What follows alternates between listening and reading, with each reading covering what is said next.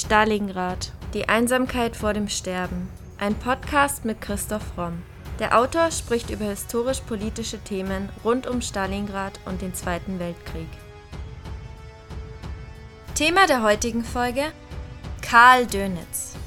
Teil 1: Hitlers bester Mann.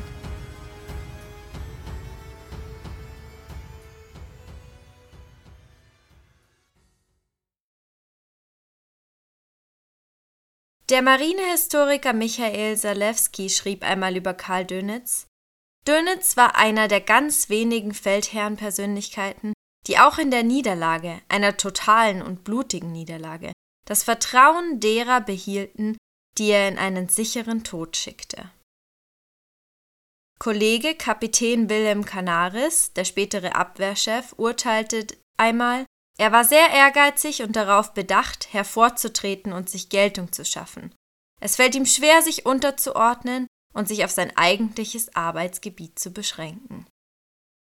Für den britischen Premier Winston Churchill waren die Dönitz-Boote das einzige, was ihn in ständiger Angst hielt.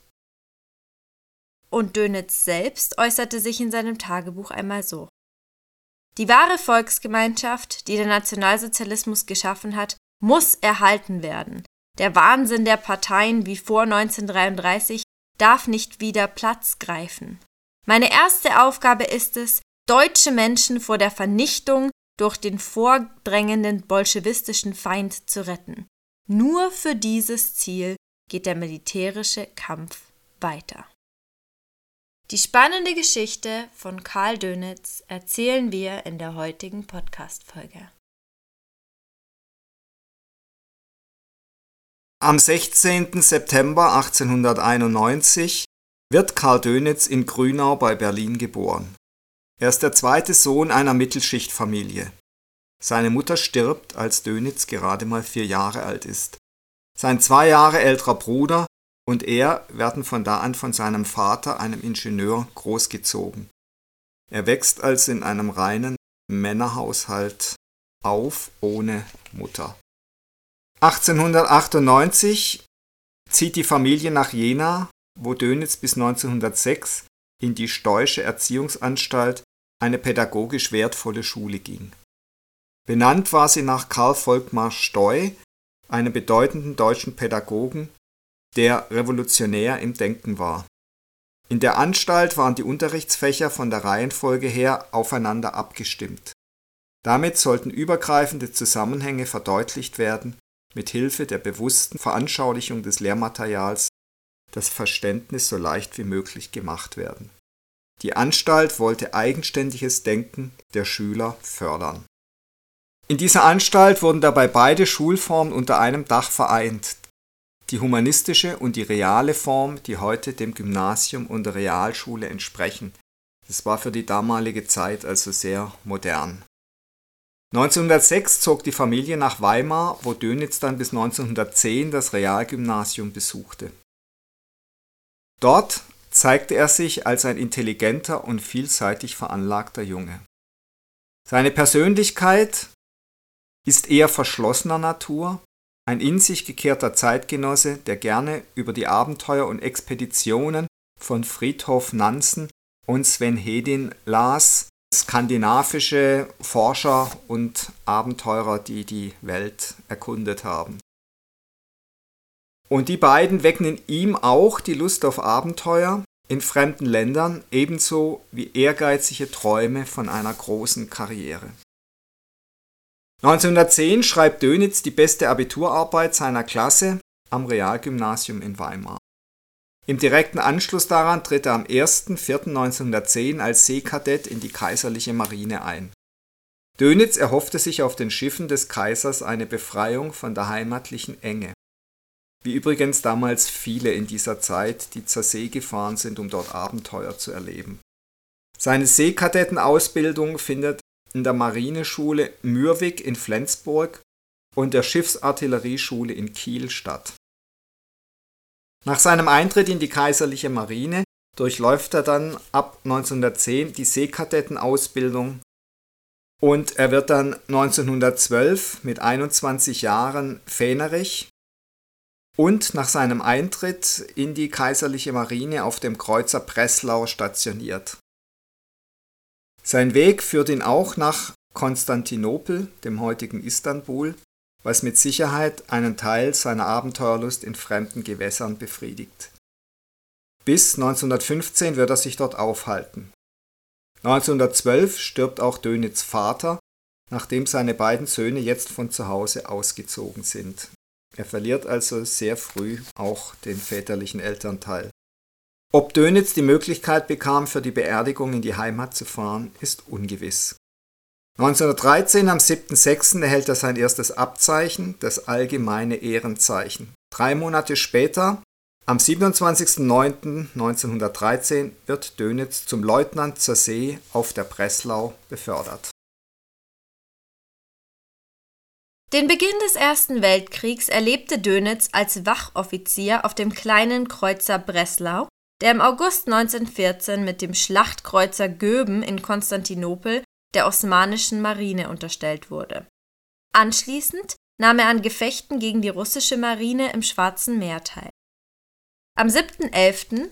desselben Jahres erhält Dönitz gleich drei Auszeichnungen: das Eiserne Kreuz zweiter Klasse, die türkische Medaille mit Schwertern und den türkischen Eisernen Halbmond. 1915 im September wird er in San Stefano, heute ein Ort in der Türkei, Flugplatzleiter einer Fliegerabteilung an der Dardanellenfront. Ein Jahr später, am 22.03.1916, wird er zum Oberleutnant zur See befördert. Am 5. Mai diesen Jahres erhält er das Eiserne Kreuz erster Klasse, bevor er am 26. Mai die zwei Jahre jüngere Ingeborg Weber heiratet. Sie ist die Tochter des späteren General der Infanterie Erich Weber. Mit ihr wird er eine Tochter und zwei Söhne haben. Der Erlaubnisschein für die Hochzeit war vom Sonderkommando der Kaiserlich Deutschen Marine in die Türkei gekommen. Die Kreuzer, auf denen er bisher unterwegs war, schienen ihn nicht mehr zu reizen, auch weil es hier nur geregelte Aufstiegsmöglichkeiten gab. Schließlich gab es einen Weg, der raschen Ruhm versprach die U-Boote. Dönitz lässt sich also im September in die Unterseebootabteilung der Kaiserlichen Marine nach Kiel versetzen, wo er den Torpedolehrgang der Unterseeausbildung absolviert. Ein paar Monate später fuhr er dann als Wachoffizier auf einem der erfolgreichsten U-Boote mit. 1917 wird Dönitz erstes Kind geboren, seine Tochter Ursula, die bis 1990 lebt und ebenfalls einen Mann der Marine heiraten wird. Am 13.03.1917 erhält Dönitz den Mechidie-Orden vierter Klasse und an Weihnachten desselben Jahres bekommt er das österreichische Militärverdienstkreuz zweiter Klasse verliehen. Auf der U-39 wird er dann zum Wachoffizier ernannt. Im Februar 1918 erhält Dönitz sein sehnlichst gewünschtes eigenes Boot, das unter seinem Kommando steht. Er kommandiert erst das UC-25, ab Anfang September dann das hochseefähige große Zwei-Hüllenboot UB-68. Bei einem Angriff auf einen britischen Geleitzug wird Dönitz durch technische Schwierigkeiten zum Auftauchen gezwungen. Um das Boot jedoch nicht in die Hände der Feinde fallen zu lassen, zerstört er das UB-68, bevor er sich den Briten ergibt und als Kriegsgefangener festgenommen wird. Seine Zeit als Kriegsgefangener betrug ein knappes Jahr bis zum 12.07.1919, also bis dann nach Kriegsende.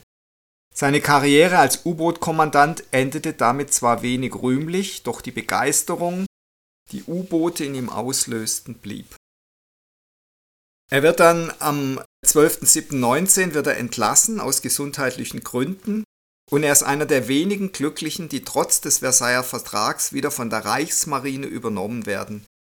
In die vorläufige neue Reichsmarine ist Dönitz seit Juli 1919 in der Marinestation Ostsee in Kiel stationiert. Dort erhält er auch ab März 1920 das Kommando über die Torpedoeinheiten. U-Boote werden geheim im Ausland weiterentwickelt, entgegen den Bestimmungen des Versailler Vertrags.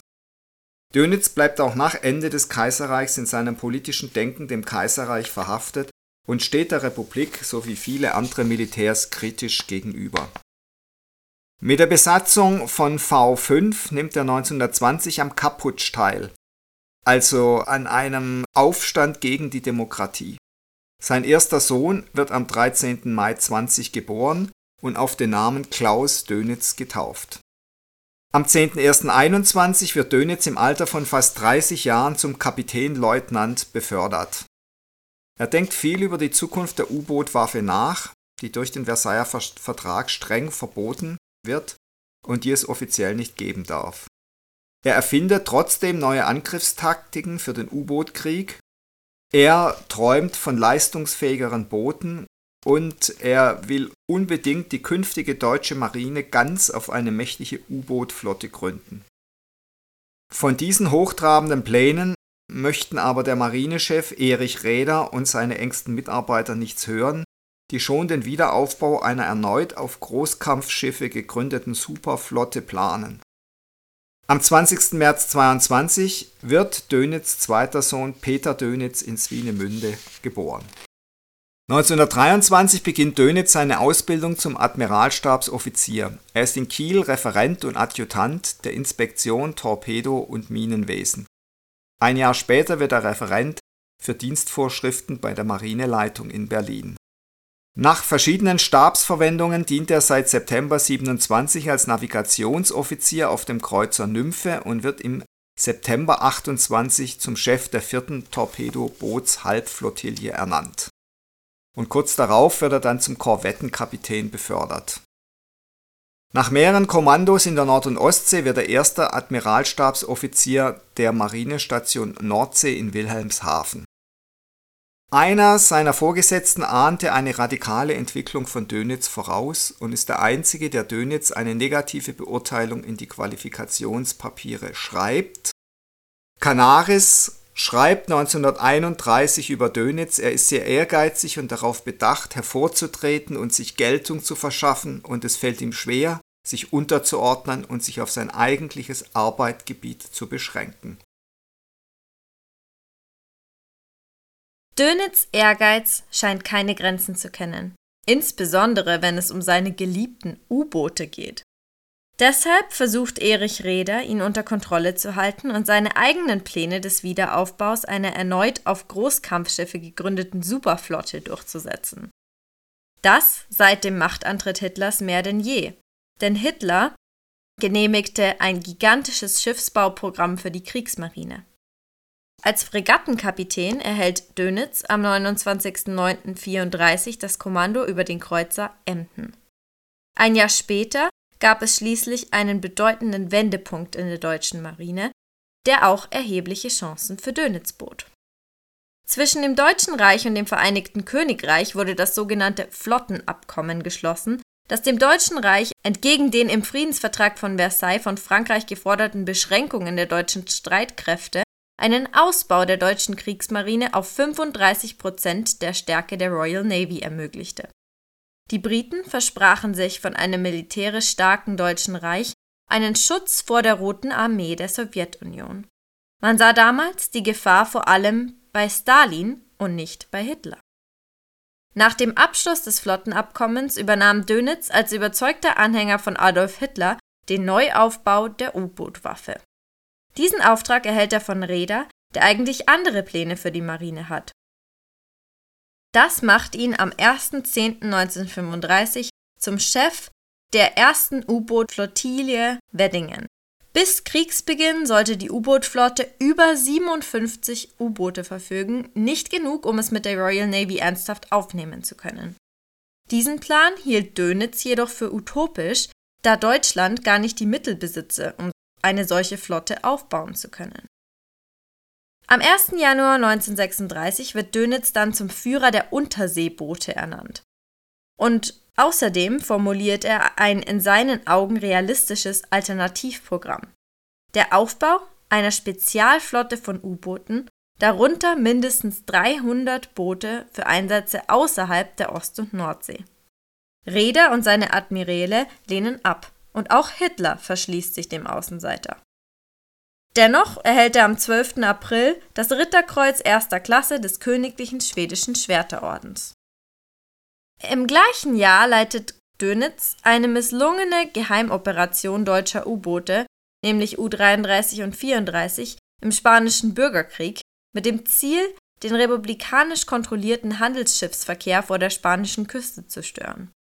Trotz aller Rückschläge und der Ablehnung seiner Vorgesetzten lässt sich Dönitz nicht unterkriegen.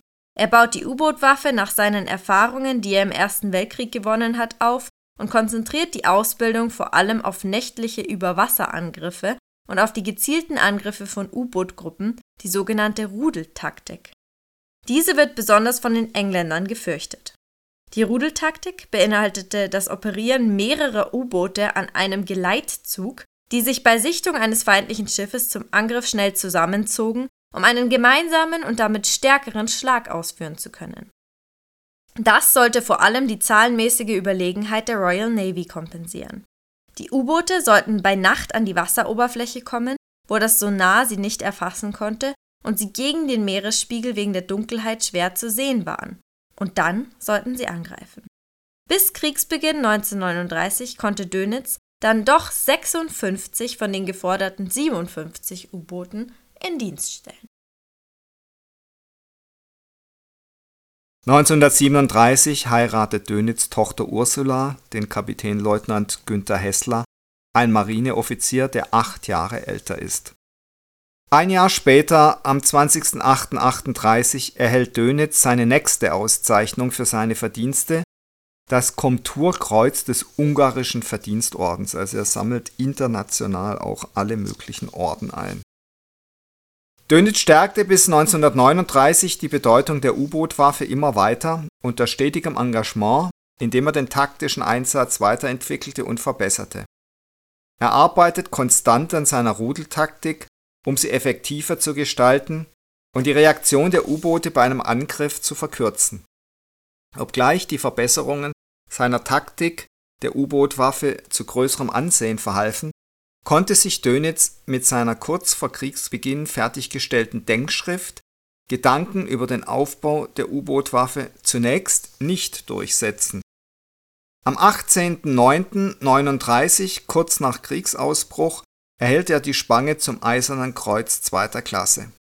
Seit Oktober 39 amtiert Dönitz als Befehlshaber der Unterseeboote BDU.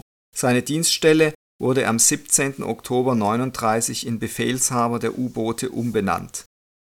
Die neuen Flottenziele sahen jetzt den Bau von 249 U-Booten vor, doch die deutsche Kriegsmarine besitzt jetzt erst die 57 zuvor geplanten U-Boote. 37 davon atlantiktauglich und damit gegen England einsetzbar und nicht nur in der Nord- und Ostsee. Auf die Nachricht von der Kriegserklärung aus London im September 39 sagt Dönitz nur verdammt, also wieder gegen England. Dönitz Handeln war bis 1943 darauf ausgerichtet, die Bedeutung der U-Boot-Waffe zu stärken und in die strategischen Planungen einzubeziehen so geht der Plan für das Eindringen von U-47 unter Günther Prien in den Kriegshafen Scapa Flow im heutigen Schottland auf ihn zurück. Am 14. Oktober 1939 dringt Prien während einer Neumondnacht in den Heimathafen der britischen Home Fleet in Scapa Flow ein. Dort versenkt er das Schlachtschiff Royal Ork, wobei 833 englische Seeleute sterben. Breen selbst entkommt aus dem stark gesicherten Kriegshafen im Norden von Schottland.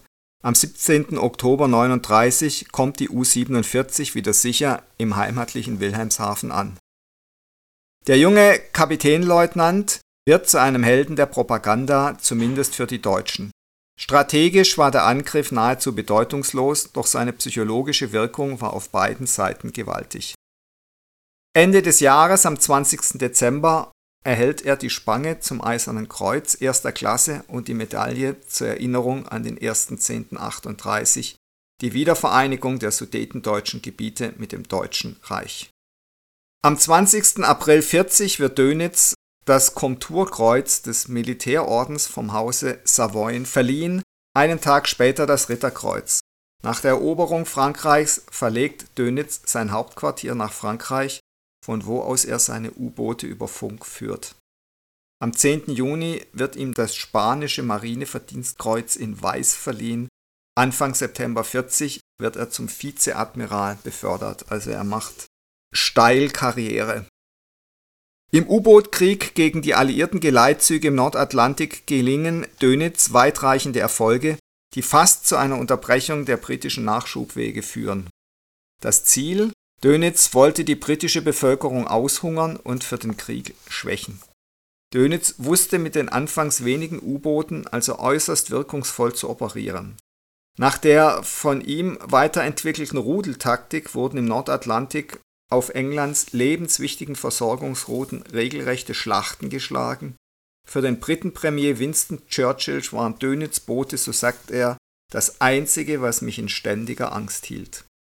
Zu Hilfe kommt den Briten die USA, die Streitkräfte schickt, um Handelswege für Nahrung, Munition und Rohmaterialien aufrechtzuerhalten.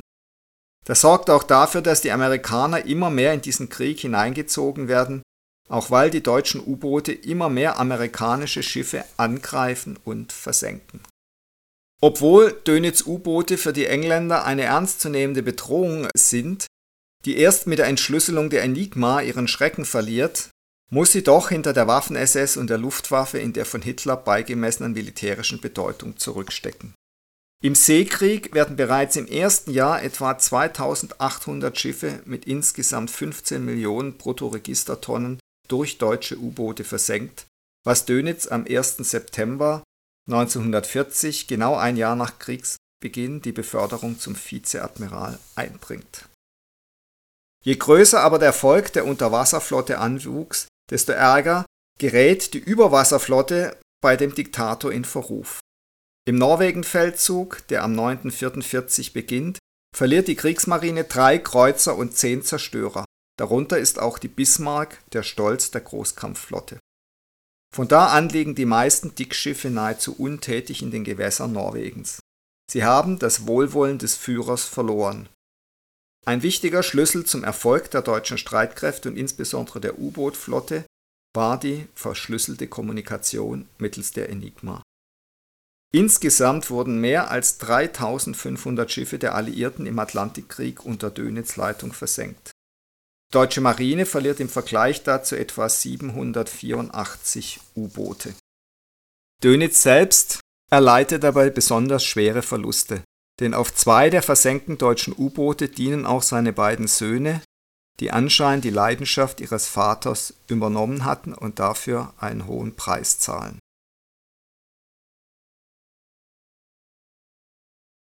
Am 7.11.1941 wird Dönitz der Commendatore della Ordine Militare de Savoyen verliehen. Er verzeichnet immer mehr Erfolge mit seiner Rudeltaktik und erhält entsprechend auch mehr Anerkennung vom Führer. Insbesondere da die Überwasserflotte, die von Räder und seinen Kollegen als besonders wichtig empfunden wird, nicht die gewünschten Ergebnisse liefern kann.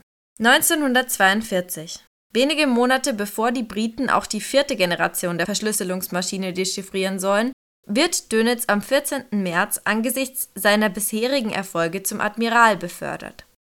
Für die U-Boote ändert sich erst das Blatt durch die Codebreaker von Bletchley Park rund um Alan Turing. Als dieser die Enigma knackt, ist das ein herber Rückschlag für die deutschen Streitkräfte, deren Angriffe ab da immer wieder ins Leere laufen. Für Dönitz Karriere bedeutet das jedoch kaum einen Rückschlag.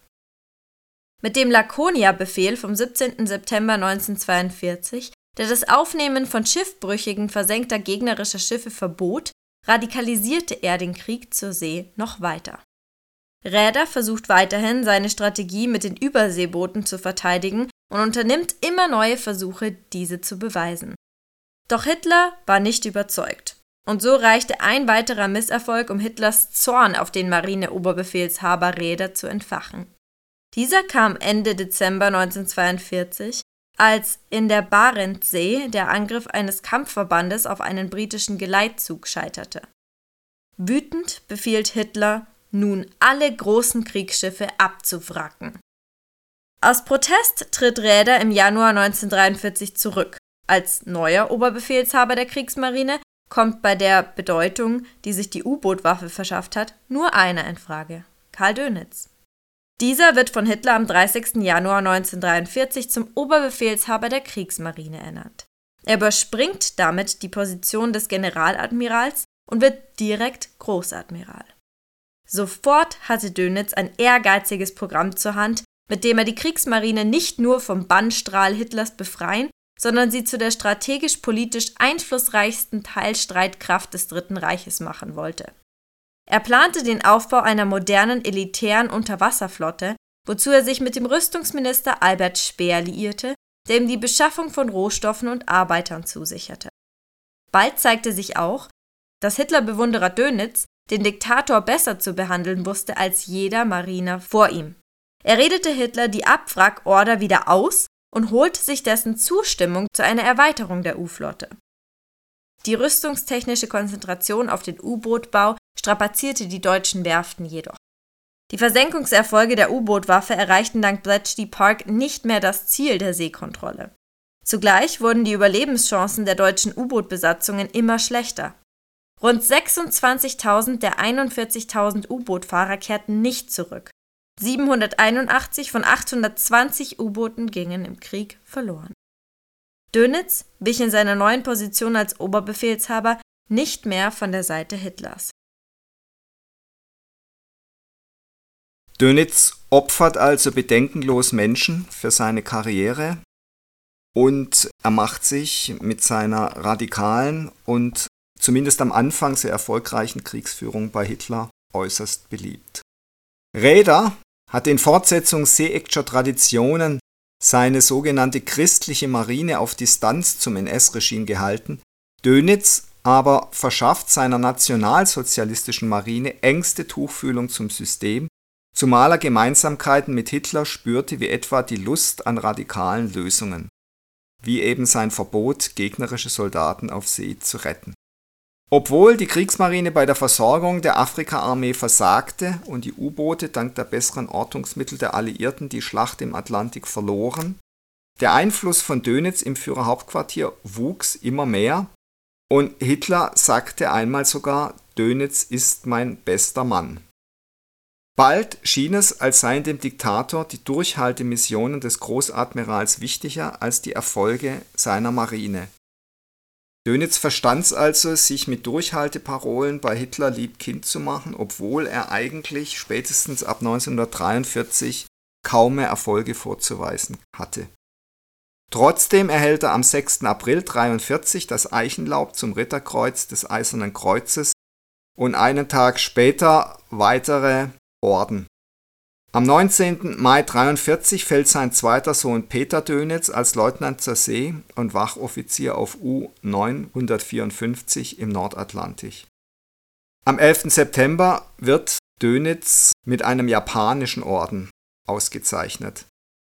Während die deutschen Soldaten an Land zurückgedrängt werden, halten sich die U-Boote wacker bis zum Ende des Krieges und greifen immer weiter die Schiffe der Alliierten an, allerdings unter hohen Verlusten und mit zunehmend weniger Erfolg.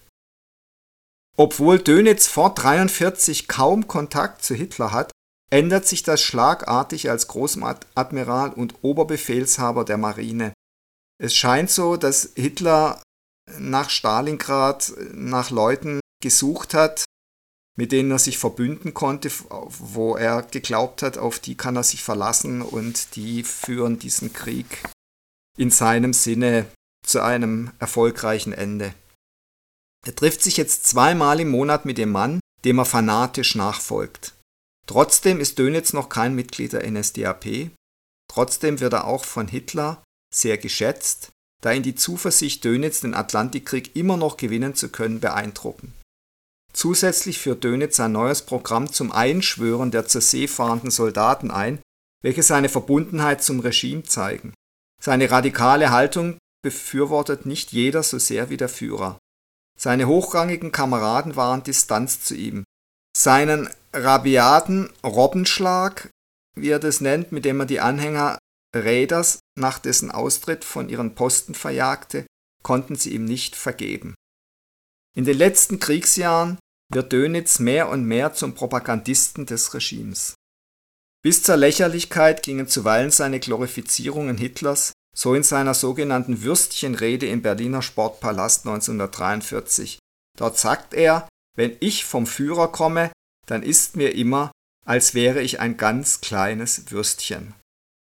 Das lässt natürlich tief blicken und zeigt einmal mehr, wie ein formal sicher hochintelligenter Mann Hitler völlig verfallen konnte. Das deutsche Volk, deklamiert Dönitz im Januar 44 vor Fähnrichen in Mürwik, verdankt unserem Führer schlechterdings alles, alles. Hätten wir den Führer nicht bekommen, gäbe es jetzt keinen Menschen in Deutschland mehr. Das sagt er 1944, nachdem Deutschland längst von den Alliierten mit Flächenbombardements eingedeckt wird. Dann trifft ihn ein weiterer herber Schicksalsschlag. Sein ältester Sohn Klaus wird am 13. Mai 1944 auf dem Schnellboot 5 vor Selsey an der englischen Küste gemeinsam mit dem Boot versenkt. Die Lage im Krieg spitzt sich immer weiter zu. Aber obwohl er zwei Söhne verliert und obwohl eigentlich jeder intelligente Mensch sehen muss, dass der Krieg verloren ist und er auch mit seiner U-Boot-Waffe nicht mehr viel ausrichten kann, verurteilt Dönitz den Anschlag auf Hitler am 20. Juli 1944 aufs Schärfste. Nach dem Anschlag auf Hitler hält eilt Dönitz zum Führer, um ihm seine eigene Treue und damit auch die Treue der gesamten Marine zu versichern. Am 21. Juli äußert er sich zu dem Anschlag auf Hitler wie folgt. Heiliger Zorn und maßlose Wut erfüllen uns über den verbrecherischen Anschlag, der unseren geliebten Führer das Leben kosten sollte. In der Folgezeit steigt Dönitz Ansehen bei Hitler noch weiter. Vor allem nachdem bekannt wird, dass keiner aus der Marine an dem missglückten Attentat beteiligt war. Und Dönitz handelt auch so, wie er spricht und tritt noch in diesem Jahr der NSDAP bei. Zudem erlässt Dönitz drakonische Befehle gegen jedes Kapitulententum und treibt seine Kriegsrichter an, mit immer schärferen Strafen kriegsmüde Mariner zu verfolgen. Die unmenschlichen Urteile der Marinegerichte in den letzten Kriegstagen gehen nicht zuletzt auf sein Konto. Marinehistoriker Michael Salewski beschreibt Dönitz in den Jahren als Großadmiral, der sich zum nahezu blinden Werkzeug eines Verbrechers machte. So verurteilt der Marinerichter Filbinger, später Ministerpräsident in Baden-Württemberg und langjähriges CDU-Mitglied, ganz kurz vor Kriegsende noch einen jungen Marinesoldaten wegen Desertion zum Tode. Und das ist also nur eins von vielen fürchterlichen Beispielen, die es da gegeben hat. Dönitz ist 1944 dritter Mann in der Kommandohierarchie nach Hitler und Göring. Und als solcher wird ihm das goldene Parteiabzeichen der NSDAP verliehen. Nur gelegentlich zeigt Dönitz, dass es in seinem Verhältnis zu Hitler doch noch eine Grenze gibt. Die von dem Führer vor Kriegsschluss befohlene Zerstörung der Ostseehäfen sabotiert er und auch den von Hitler beschlossenen Austritt Deutschlands aus der Genfer Konvention redet er ihm aus. Obwohl sich Deutschlands Lage immer weiter verschlechtert, bleibt Dönitz Hitler aber treu. Während Hitler sich in den letzten Monaten vor Kriegsende immer mehr in seinen Bunker in Berlin zurückzieht, bleibt der Kontakt mit Dönitz bestehen. Ja, er verstärkt sich sogar. Am Abend, bevor die sowjetische Armee ihren Angriff auf die Hauptstadt durchführt, befiehlt Dönitz, tausenden deutschen Soldaten ihre Stellung zu halten, um die Hauptstadt zu verteidigen. Für Hitler steht fest, Dönitz hat die gleichen Ziele in diesem fanatischen Krieg wie er selbst. Noch im Frühjahr 1945 wies Dönitz jeden Gedanken an einen baldigen Waffenstillstand als schlimmen Defetismus zurück und plante mit neu entwickelten Bootstypen unermüdlich eine neue U-Boot-Offensive für die späteren Monate des Jahres. Hitler ernennt Dönitz in seinem politischen Testament am 30. April 1945 zum Nachfolger als Staatsoberhaupt Deutschlands. Nach Hitlers Selbstmord übernimmt Dönitz noch für 23 Tage die Staatsführung Deutschlands, wobei er versucht, insbesondere die Soldaten im Osten hinter die Linie der westlichen Alliierten zu bringen, da er glaubt, dass die Sowjets sehr viel härter in ihren Strafen sind als die Alliierten. Nach der offiziellen Kapitulation Deutschlands am 8. Mai bleibt die Regierung noch bis zum 23. Mai bestehen. auch wenn sie eigentlich kein Land mehr hat, über das sie regieren könnte, bevor sie verhaftet wird. Bei Dönitz Gefangennahme wird vermerkt, dass er 1,79 Meter groß ist und etwa 65 Kilo wog. Er wird in das Kriegsgefangenenlager Nummer 32 gebracht, das im Palace Hotel in Luxemburg für hochrangige NS-Funktionäre eingerichtet wurde. Geführt wurde das Kriegsgefangenenlager unter dem Decknamen Camp Ashcan in Bad Mondorf.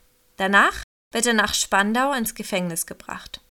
Als er sich dort mit seinen Mithäftlingen auseinandersetzen muss, verrät der Großadmiral, dass er nichts verstanden hat, keine Lehren gezogen hatte, er bleibt so uneinsichtig, dass sich der Ex-Partner Speer aufgebracht notierte, manchmal komme ihm Dönitz vor wie ein zu schnell beförderter Kapitänleutnant.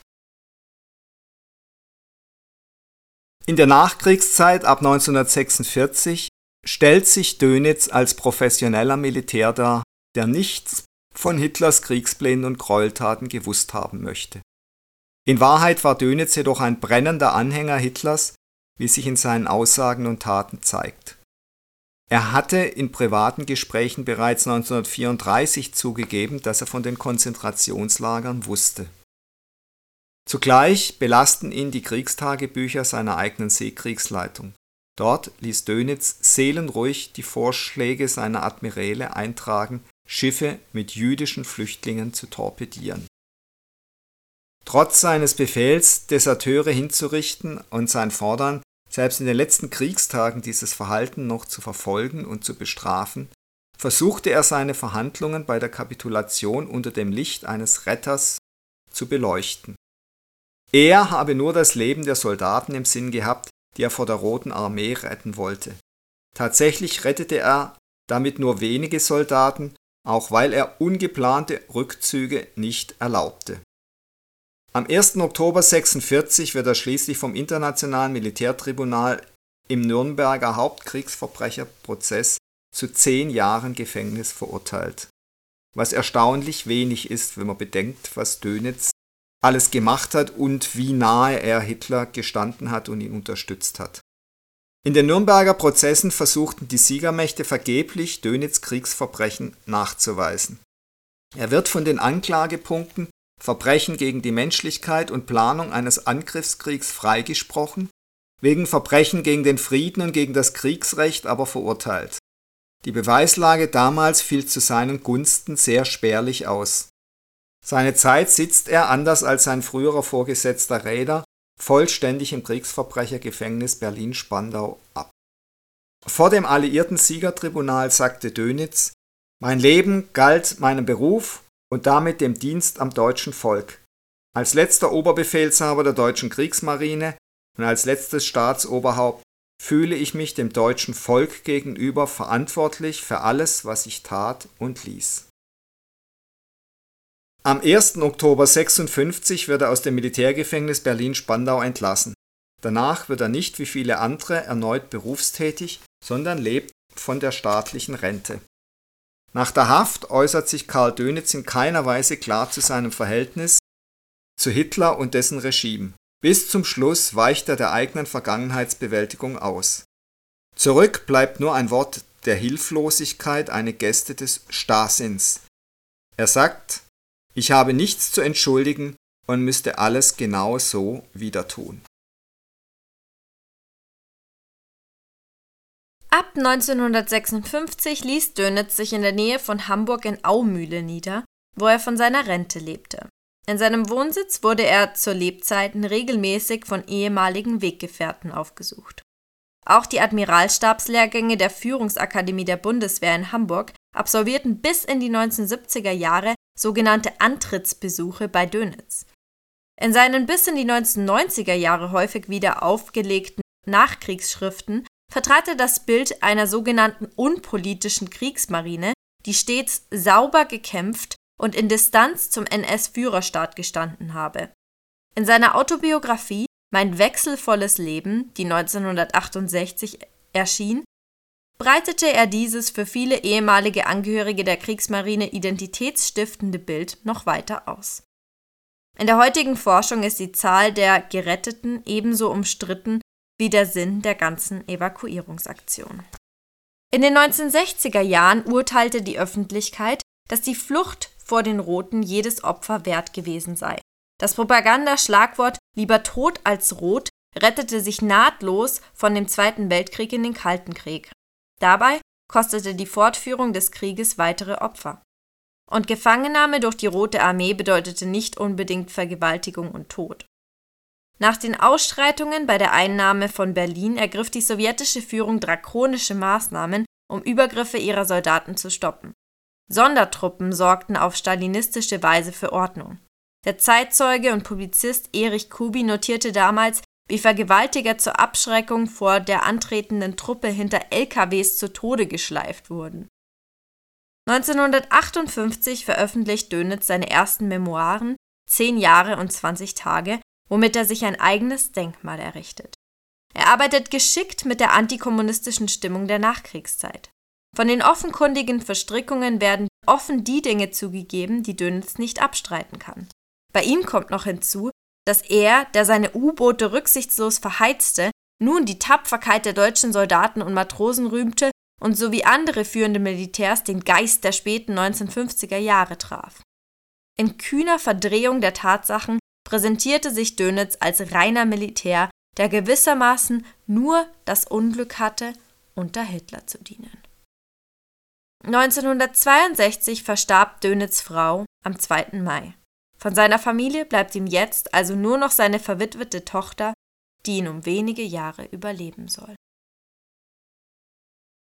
In seinen zweiten Memoiren unter dem Titel Mein wechselvolles Leben zeichnet Dönitz von sich erneut das apologetische Bild eines vom NS-Regime distanzierten Militärs, was angesichts seiner Nähe und seinem wirklich speichelleckerischen Verhältnis zu Hitler echt ein Witz ist. In der Bundesrepublik wird Dönitz für den Rückbezug der Armee auf ihre Vergangenheit zu einer wichtigen Figur. Ein Herzinfarkt an Heiligabend 1918 kostet den Militär schließlich das Leben. Er verstirbt im stolzen Alter von 89 Jahren, eine Zahl, die nur wenige NS-Funktionäre erreichten. Beerdigt wird er in Aumühle, wo er zuletzt auch gelebt hatte. Für die Beerdigung von Dönitz sprach Hans Apel als Bundesverteidigungsminister ein Uniformtrageverbot aus. Die Grabstätte in Aumühle Wohltorf bei Hamburg war und ist ein Anlaufpunkt rechtsradikaler Vereinigung. Dass Dönitz von Hitler zum politischen Nachfolger bestimmt wurde, ist nur bedingt ungewöhnlich. Zwar ist Dönitz nicht in der Partei groß aufgestiegen, er ist ja auch erst 1944 beigetreten, dafür hatte er eine herausragende militärische Laufbahn und war dem Führer und seinen Ansichten stets treu verbunden. Kein anderer Offizier des Dritten Reichs personifizierte so sehr das preußisch-deutsche Soldatentum wie Dönitz. Seine Untergebenen nannten ihn auch ihren in Anführungszeichen großen Löwen. Wobei ich sagen muss, für mich ist preußisches Soldatentum was ganz anderes und wird viel mehr durch die Widerstandskämpfer von 1944 verkörpert als von Dönitz. Dönitz hat in beiden Weltkriegen mitgekämpft, sowohl auf Schiffen als auch auf U-Booten. Er wusste auch, was in einer Kriegsgefangenschaft passieren kann. Vielleicht haben seine Erfahrungen mit dem Krieg und vor allem der Nachkriegszeit ihn dazu bewogen, die deutschen Soldaten aus dem Osten in Anführungszeichen retten zu wollen, auch wenn er nur wenig Zeit in der Kriegsgefangenschaft verbracht hat. Dönitz Bild als sogenannter Retter deutscher Flüchtlinge aus dem Osten in der Endphase des Zweiten Weltkriegs ist inzwischen relativiert.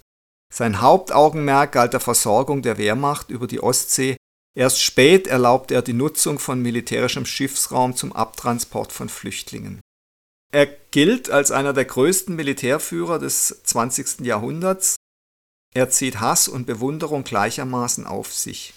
Den einen war des Teufels Admiral mitverantwortlich für den Tod von 27.500 deutschen U-Boot-Fahrern und vielen Tausenden alliierter Seeleute, den anderen ein untadliger Soldat, der in der Stunde des Zusammenbruchs zwei Millionen Deutsche vor der Roten Armee gerettet hatte nur die ehemaligen Kriegsgegner, die ihn auf den Weltmeeren einst gefürchtet hatten, bewahrten dem in Anführungszeichen brillanten und harten Befehlshaber, so die Londoner Times, in ihrem Nachruf einen fast einhelligen Respekt. Der Mann, den die Bundesmarine wegen seiner früheren Hitlernähe offiziell mied und dem sie bei seiner Beerdigung das übliche Ehrengeleit am Grabe verwehrte, galt Ausländern als ein respektabler Offizier. Kamen Flotteneinheiten der NATO zu einem Besuch in den Hamburger Hafen, machten deren Kommandanten dem ehemaligen Oberbefehlshaber der Kriegsmarine in seinem Haus in Aumühle nicht selten ihre Aufwartung. Und das hat sicher viel mit der streng antikommunistischen Haltung von Dönitz zu tun. Schon vor dem alliierten Militärtribunal in Nürnberg, das Dönitz 46 zu zehn Jahren Gefängnis verurteilte, weil er Order gegeben hatte, keine Seeleute der Alliierten zu retten, waren angelsächsische Militärs für ihn eingetreten. Und 30 Jahre später vereinigten sich 254 Generäle, Admirale und Marschälle der westlichen Welt in einem Buch zu einer Laudatio auf den Soldaten und Menschen Dönitz, wie sie noch keinem anderen Deutschen widerfahren war. Doch die gut gemeinten Worte über den hervorragenden Kriegsführer US-Admiral Joseph Clark und den meisterhaften Kriegstechniker US-Admiral William Pratt konnten nicht die fanatischen Durchhaltereden des Großadmirals Dönitz im Winter 44-45 vergessen machen, die sich von den Parolen der NS-Propagandisten kaum noch unterschieden. Seine Erlasse gegen Kritiksucht und Meckerei, seine ständigen Treuebekenntnisse zu Hitler, seine Ausfälle gegen die kindliche Borniertheit der Männer des Widerstandes, seine Reden gegen Juden und Demokraten zeigten deutlich seine Meinung zum Regime und noch deutlicher seine Meinung zu ihren Gegnern.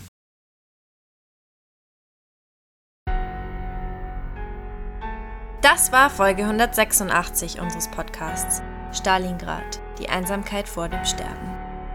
In Teil 2 von unserer Podcast-Folge zu Karl Dönitz, der nächsten Folge, gehen wir genauer auf die letzten 23 Tage ein, die Karl Dönitz regieren durfte.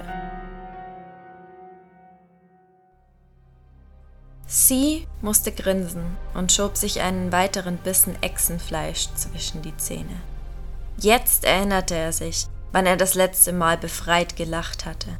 Als er mit den drei Duke-Jungs, Eve, Lilo und Pinker im Bunker Supermarkt gespielt hatte. Die Rollen unter den Kindern waren klar verteilt gewesen. Wolf, Ratz und Hip waren als Sklaven an der Kasse gesessen, während die Mädels und er getreu dem Spruch von Lilos Mutter, der Kunde ist König, an den vermeintlich vollen Einkaufsregalen vorbeigeschlendert waren und er nach kurzer Zeit den absoluten King in Form des Ladendiebs gegeben hatte, der sogar der siebenjährigen Detektivin Eve entkommen konnte.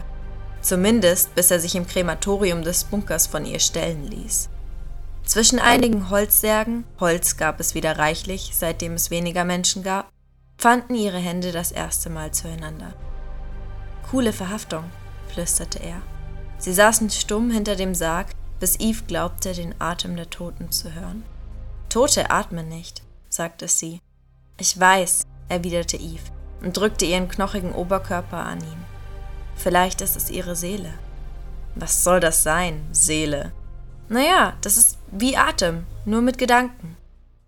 Er ertastete in seiner Erinnerung die kindliche Anziehung, die ihm noch alle Freiheit gelassen hatte. Erst später hatte Eve begonnen, ihn durch die Augen in ihre Seele zu ziehen, von der sie nicht einmal sagen konnte, ob es sie gab. Er konnte sie nur spüren. Aber Gefühle konnten sich täuschen, das wusste er.